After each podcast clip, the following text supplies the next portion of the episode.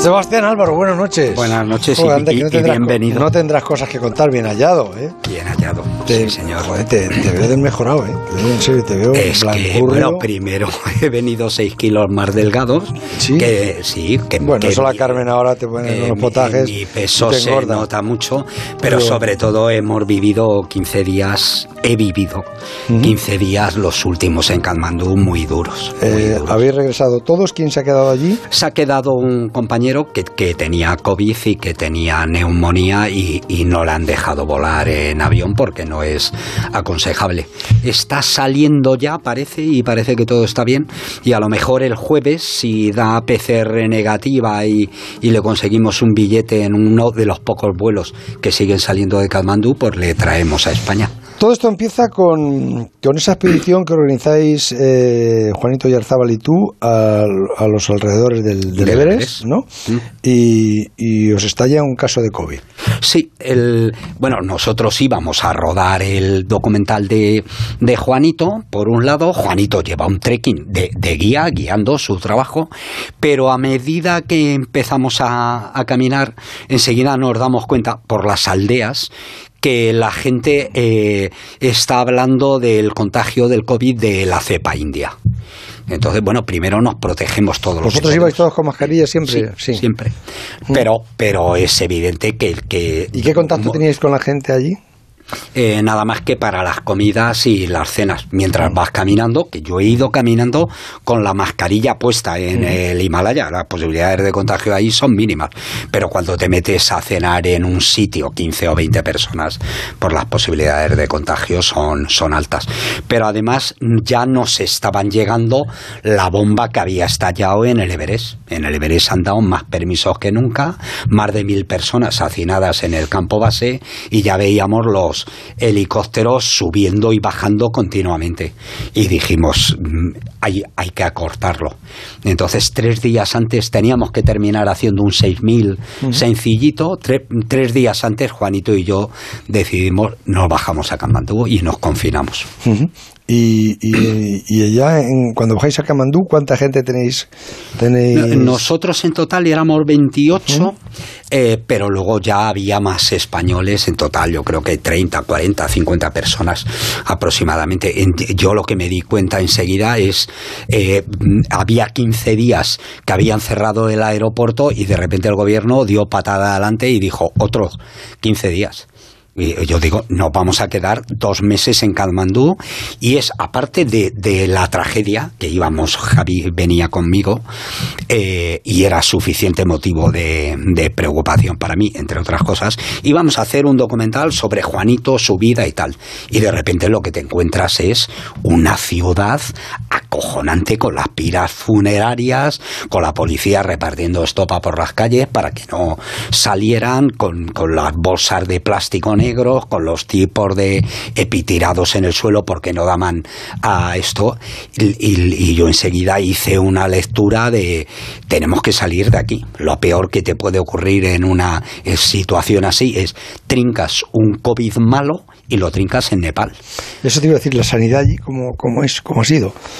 Pues es prácticamente inexistente. Yo creo que intuyo eh, que todo el problema es la India tiene estatus de país asociado. Es decir, lo los indios entran en Nepal sin visado.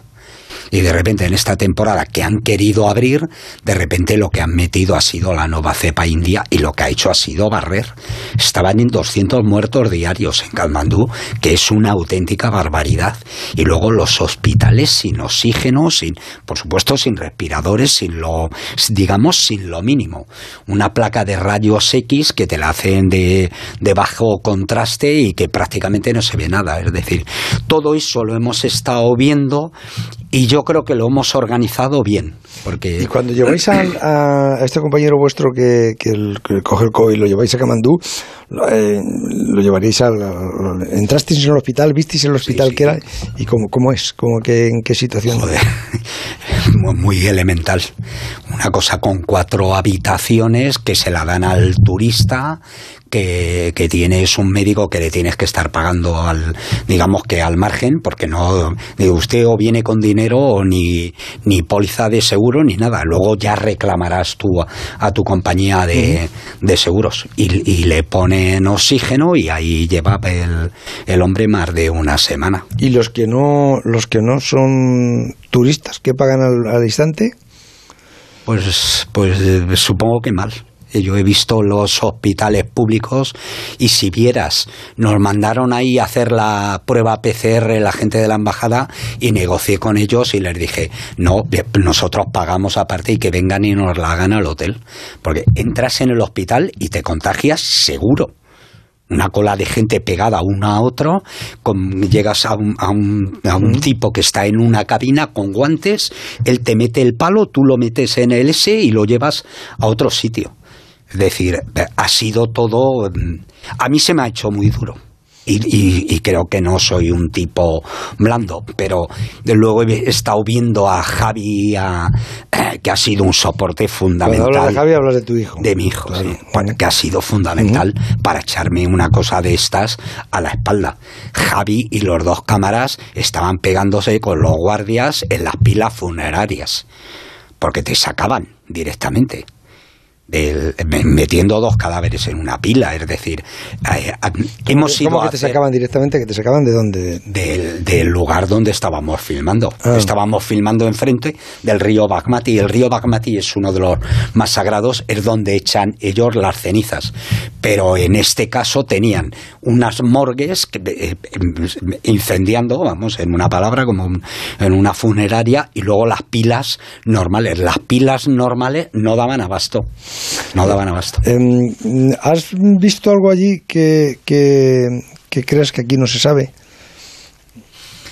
A mí me parece que la. Es que me jode decirlo por, porque hay amigos que creen en, en Seven Summit y las agencias estas. Me parece que todo esto es un lío y un disparate de las grandes agencias que han querido forzar la temporada en el Everest metiendo pi, mil y pico personas.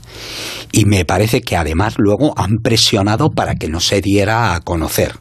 Si a eso le unes la situación sanitaria que es de, un país pequeñito, pobre, pero que merece todo el respeto y que además le ha venido la ayuda humanitaria que les ha mandado España de maravillas, pues deberían de haberse contenido y en todo caso haber empezado la temporada en octubre, noviembre con el trekking. El trekking tiene muchas menos posibilidades de contagio, reparte el dinero mucho mejor, pero no llega el dinero a las grandes agencias, ¿no? A Seven Summit, que es el Everest, el Daulahiri, el Annapurna y todo lo que hemos vivido. Habéis regresado ya todos, ¿no? Sí. Car ¿Carlitos Soria ha venido también con vosotros? Venía en el mismo avión con nosotros, sí. sí. Bueno, y hemos metido a más de 100 ciudadanos europeos griegos, eh, eh, chilenos, eh, rumanos, es decir, que todos ellos muy agradecidos. Yo creo que, que, y lo tengo que decir públicamente, ¿no? agradecer a la ministra de Asuntos Exteriores que nos llamó un sábado y un domingo por la tarde para preocuparse y para decirme, Sebas... ¿Con quién habló? No, ¿Contigo? O... Sí, conmigo. Uh -huh. sí. No vamos a... Le gusta la la montaña nos ha, nos ha salvado. Pero quiero decir, hay tantas veces que criticamos a los políticos sí. que en momentos como este merece la pena quitarse la gorra y decirle gracias a la ministra. Por cierto, nosotros hemos pagado los billetes de, la, de avión de Iberia. Es decir, hemos perdido nuestros billetes legalmente comprados por la historia del gobierno nepalí y hemos tenido que volver a pagarnos el billete. El, perdiste los billetes vuestros porque el, el, eran, supongo, de fecha fija. Y... No, no, pero yo, yo hubiera llegado. Uh -huh. Pero te quedas sin billete. Por, Lo, ¿por porque han estado sacando a nepalíes y, y, y, a indios para ir a trabajar a Arabia Saudí. Esa es la verdad. Pero bueno, si tú tienes tu billete y vas a tu avión... Da, da, igual, José Ramón. Lo, lo, lo, hemos perdido, no, no solamente eso. No, eh, yo tenía un billete de avión 900 y pico euros, ida y vuelta. Eh, eh, el compañero que teníamos peor, que había pasado, ya había pasado el COVID, pero estaba flojillo, y dijimos, bueno, una plaza, nos consiguió una plaza. Por esa plaza, solo de vuelta, ha pagado 1.300 euros de, para volver a casa que, digo que está bien y que eh, pelillos a la mar porque las cosas de dinero se resuelven, pero vamos a reclamar, por supuesto, nuestros billetes que nos quitaron legalmente. Eh, te veo tocadito, ¿eh? Sí, necesito necesito comer y necesito el cariño de los míos. José Ra, cuando están metidos en líos así y además con tanta responsabilidad, porque teníamos Juanito y yo que traer a los 28 y los hemos traído a casa, he estado días sin dormir y tal, y cuando llego aquí me quedo un poco achorrado, pero pero no va a salir un documental cojonudo. Eso no tengo ninguna duda. Y de lo del cariño y, de todo lo demás que has dicho que necesites, lo tienes. Está todo en la lista de la compra sí, Claro que sí. Me agrada mucho volver a verte, compañero. Y yo también, amigo. Aunque te